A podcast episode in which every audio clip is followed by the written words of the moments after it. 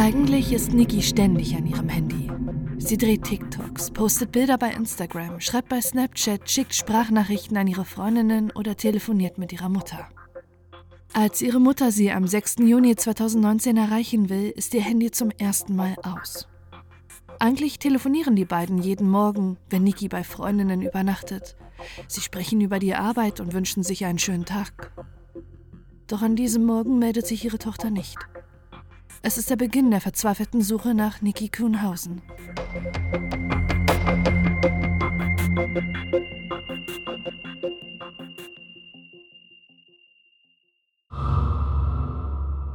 Verschwunden.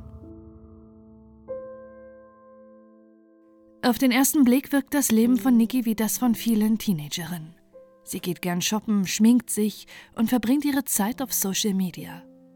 Doch so leicht wie ihre Freundinnen hat es die 17-Jährige nie gehabt. Niki wächst in Vancouver im US-Bundesstaat Washington bei ihrer Mutter Lisa auf und schon früh erkennt diese, dass Niki anders als die Gleichaltrigen ist. Ihr wurde bei der Geburt das falsche Geschlecht zugeordnet. Während Niki ihre Transidentität als Kind nur zu Hause offen auslebt, sie dort gerne pink trägt, Perücken hat und sich schminkt, beginnt sie in der sechsten Klasse auch in der Schule Kleider zu tragen und offen damit umzugehen, dass sie eine Frau ist.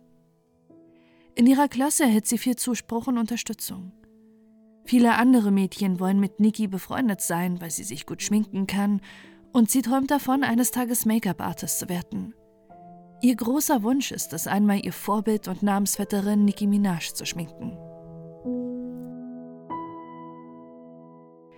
Nicki wächst zu einer selbstbewussten Teenagerin heran mit einem großen Freundeskreis und einer Vorliebe für Social Media.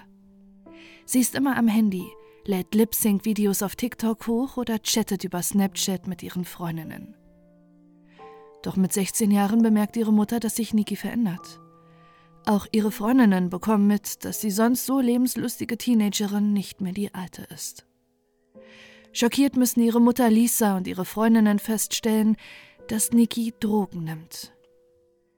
Ihre Mutter macht sich große Sorgen. Mehrmals versucht sie Niki in eine Entzugsklinik zu bringen, doch sie will keine Hilfe.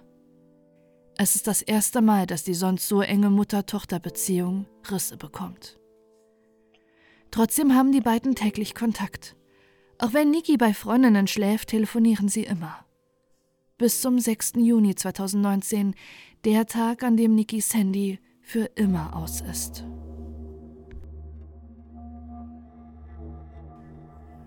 Als Nikis Mutter sie an diesem Morgen anruft, ist die 17-Jährige nicht erreichbar.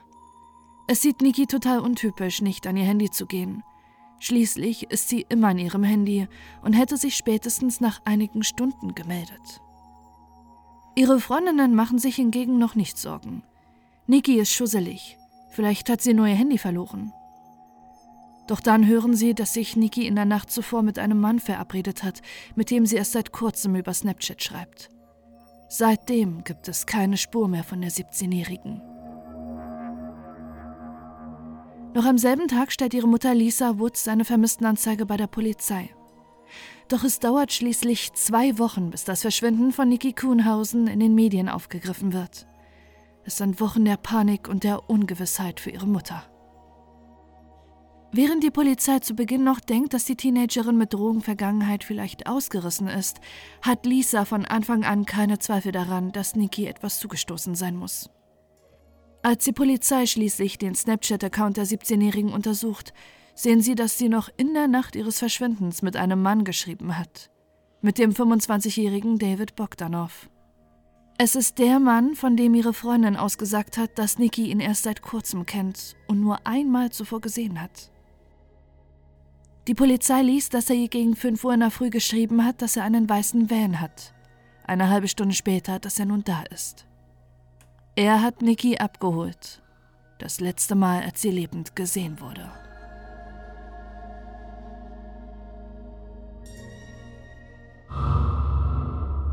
Die Suche.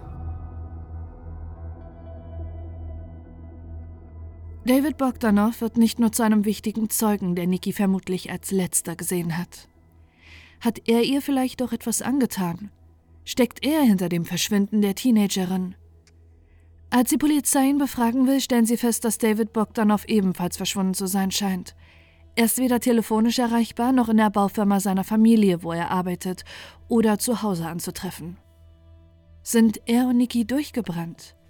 Hält er die 17-Jährige irgendwo gefangen oder versteckt sich David, um sich den Strafverfolgungsbehörden zu entziehen? Es vergehen Wochen und schließlich Monate, in denen nicht nur Niki Kuhnhausen gesucht wird, sondern auch der Mann, mit dem die 17-Jährige das letzte Mal gesehen wurde. Für Nikis Mutter ist die Situation kaum auszuhalten.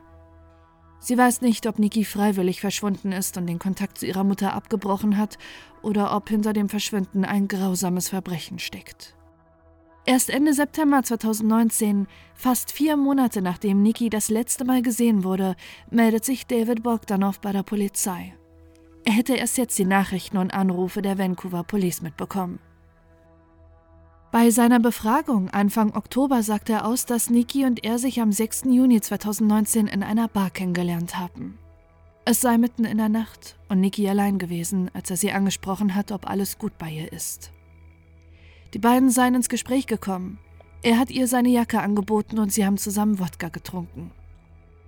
Bevor Niki und er sich verabschiedet haben, hat er ihr seinen Snapchat-Kontakt gegeben. Danach sei Niki zu ihrer Freundin gegangen. Einige Stunden später hat Niki ihm geschrieben und die Adresse ihrer Freundin geschickt. David hat sie abgeholt, denn sie hat auf dem Weg ihr Handy verloren, was sie gemeinsam gesucht hatten.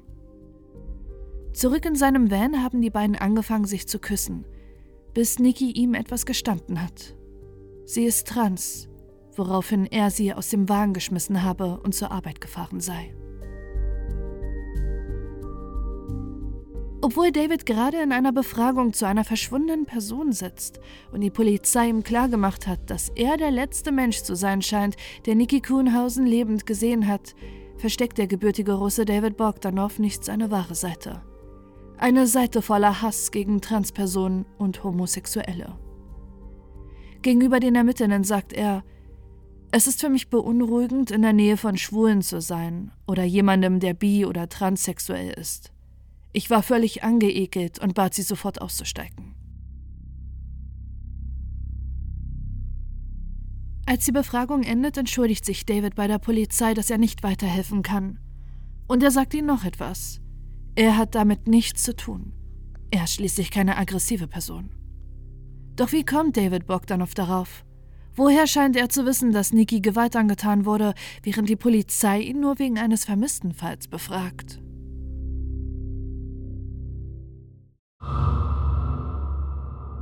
Die Gewissheit. Es ist mittlerweile Dezember. Sechs Monate sind seit dem Verschwinden von Niki Kuhnhausen vergangen. Sechs Monate, in denen ihre Mutter täglich darum gebangt hat, dass sie ihre Tochter wieder in die Arme schließen kann. Sechs Monate, in denen ihr Freundeskreis überall Vermisstenplakate aufgehängt und Suchen organisiert hat, und sechs Monate, in denen ihre Familie keinen anderen Gedanken hatte, als Nikki endlich zu finden. Am 7. Dezember 2016 geht ein Spaziergänger durch ein Waldgebiet am Large Mountain außerhalb von Vancouver und macht eine entsetzliche Entdeckung. Er findet einen menschlichen Schädel, der durch Tiere schon vollständig skelettiert ist. Ringsherum liegt Kleidung, eine grüne Jacke, ein Bandana und Ringe. Es sind die Sachen von Niki Kuhnhausen. Außerdem findet die Polizei am Fundort von Nikis toten Körper ein Ladekabel, das zu einer Kordel gebunden ist. Darin sind Haare. Es sind Nikis Extensions. Für die Polizei steht schnell fest, was sich ereignet haben muss. Niki wurde von hinten erwürgt, weshalb sich ihre Extensions in der Kordel verfangen und ausgerissen wurden. Auch die Obduktion bestätigt die Vermutung. Obwohl von Niki nur wenige Knochen gefunden werden können, kann die Gerichtsmedizin zweifelsfrei die Todesursache feststellen, denn Nikis Zungenbein ist gebrochen. Ein Hinweis auf Erwürgen. Während ihre Mutter auch sechs Monate später noch gehofft hat, ihre Tochter wieder in ihre Arme schließen zu können, hat sie nun traurige Gewissheit. Niki Kuhnhausen wurde kaltblütig ermordet. Und es gibt nur einen Mann, der es gewesen sein kann. Am 17. Dezember 2019 muss sich David Bogdanov erneut den Fragen der Polizei stellen, Diesmal allerdings nicht als Zeuge, sondern als dringend Tatverdächtiger im Mord an Nikki Kuhnhausen. Doch David bleibt bei seiner Version der Geschehnisse. Er sei zur Arbeit gefahren, nachdem ihm Nikki gesagt hatte, dass sie trans ist, und er habe die 17-Jährige einfach an der Straße stehen lassen. Doch die Polizei ist vorbereitet. Sie hat Davids Handydaten vom 6. Juni 2019 ausgewertet. Sie wissen, dass er lügt. Er ist nicht zur Arbeit gefahren. Er hat die Stadt in Richtung Osten verlassen und sein Handy war am Large Mountain, dem Fundort von Nickys Überresten.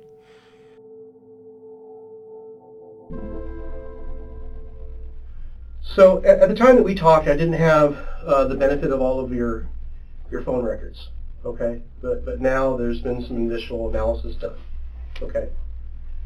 So you left your phone left Archer's house, and then went east, out past Larch Mountain.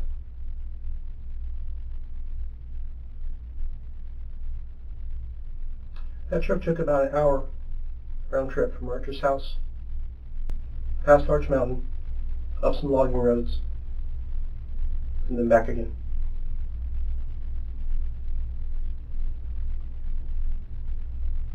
You didn't just go to work, did you?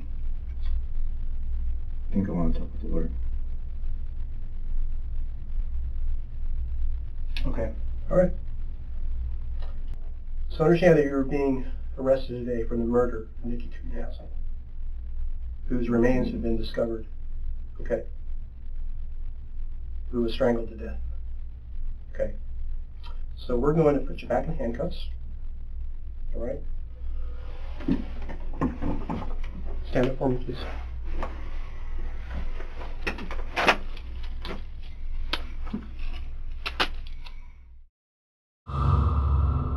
Die Hoffnung auf Gerechtigkeit. Als Lisa vom Tod ihrer Tochter erfährt, bricht für sie eine Welt zusammen.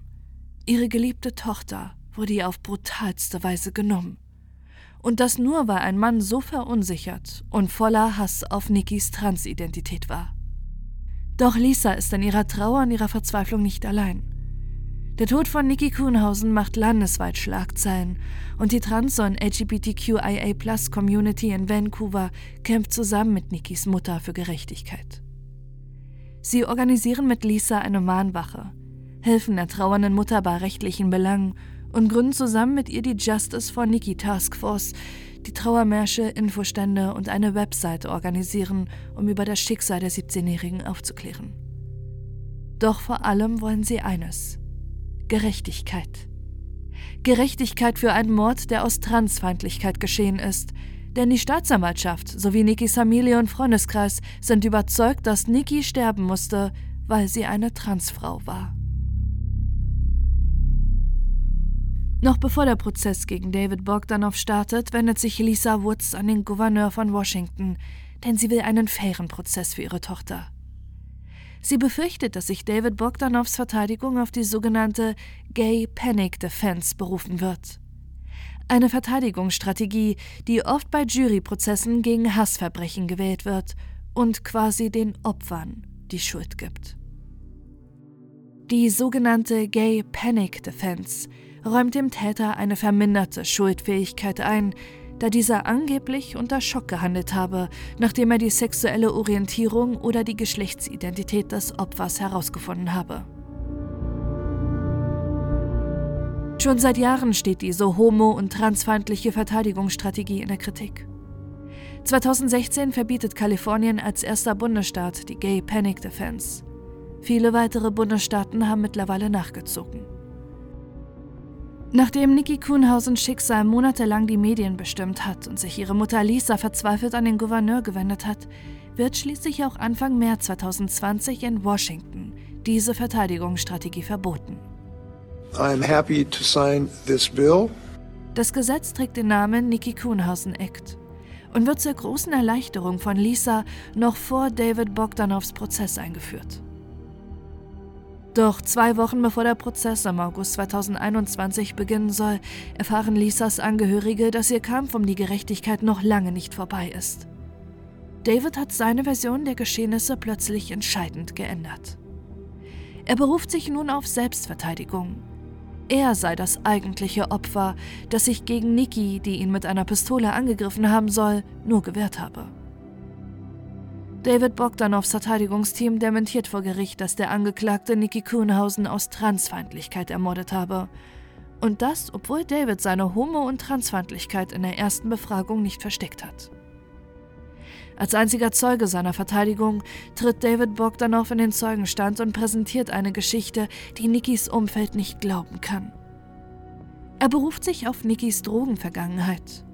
Am Abend ihres Todes hätte sie erneut konsumiert, bevor sie sich in seinem Auto geküsst haben, und er sie dann zum Aussteigen zwingen wollte, weil er bemerkte, dass sie trans war. Angeblich sei Nikki daraufhin ausgerastet und habe zu seiner Pistole gegriffen, bevor er während des Kampfes Nikki mit einem Ladekabel um den Hals fesselte und zudrückte. Der Mord an der 17-Jährigen sei laut ihm sein verzweifelter Versuch gewesen, sein eigenes Leben zu retten. Doch es gibt Zweifel an seiner Geschichte. Wie soll er es im Auto geschafft haben, der 17-Jährigen ein Ladekabel um den Hals zu legen und von hinten zuzudrücken, während diese angeblich mit einer Pistole die ganze Zeit auf ihn zielte? Wenn es wirklich Selbstverteidigung war, warum rief er nicht die Polizei und stellte sich? Warum verscharrte er stattdessen Nikis toten Körper? Warum versuchte er unterzutauchen und meldete sich erst nach Monaten der Ermittlungen und Suche nach ihm bei der Polizei? Und warum präsentierte er den Behörden mehrere Versionen, was sich angeblich in seinem Auto abgespielt haben soll? Auch die Jury nimmt ihm die Selbstverteidigung nicht ab. Nach dreitägiger Beratung kommen sie zu einem einstimmigen Urteil. David Bogdanow wird des Mord zweiten Grades für schuldig befunden und es wird die Höchststrafe von 20 Jahren verhängt. Nikis Hinterbliebene sind erleichtert über das Urteil. Bis zum Schluss haben sie gebankt, dass sie ihn wegen Selbstverteidigung freisprechen könnten.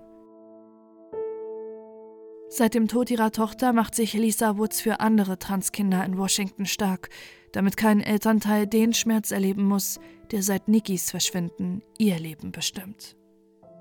Es ist ihr Trost, über den Verlust ihrer Tochter hinwegzukommen. Doch sie weiß, dass all ihre Arbeit nie die Erlebnisse, auf die sie sich mit Nikki gefreut hat, ersetzen kann wie Lisa in ihren Schlussworten vor Gericht deutlich macht. Ich werde nie wieder ihr Lächeln sehen. Ich werde nie sehen, wie sie ihren Abschluss macht. Ich werde nie sehen, dass sie heiratet. Ich werde nie sehen, wie sie erwachsen wird.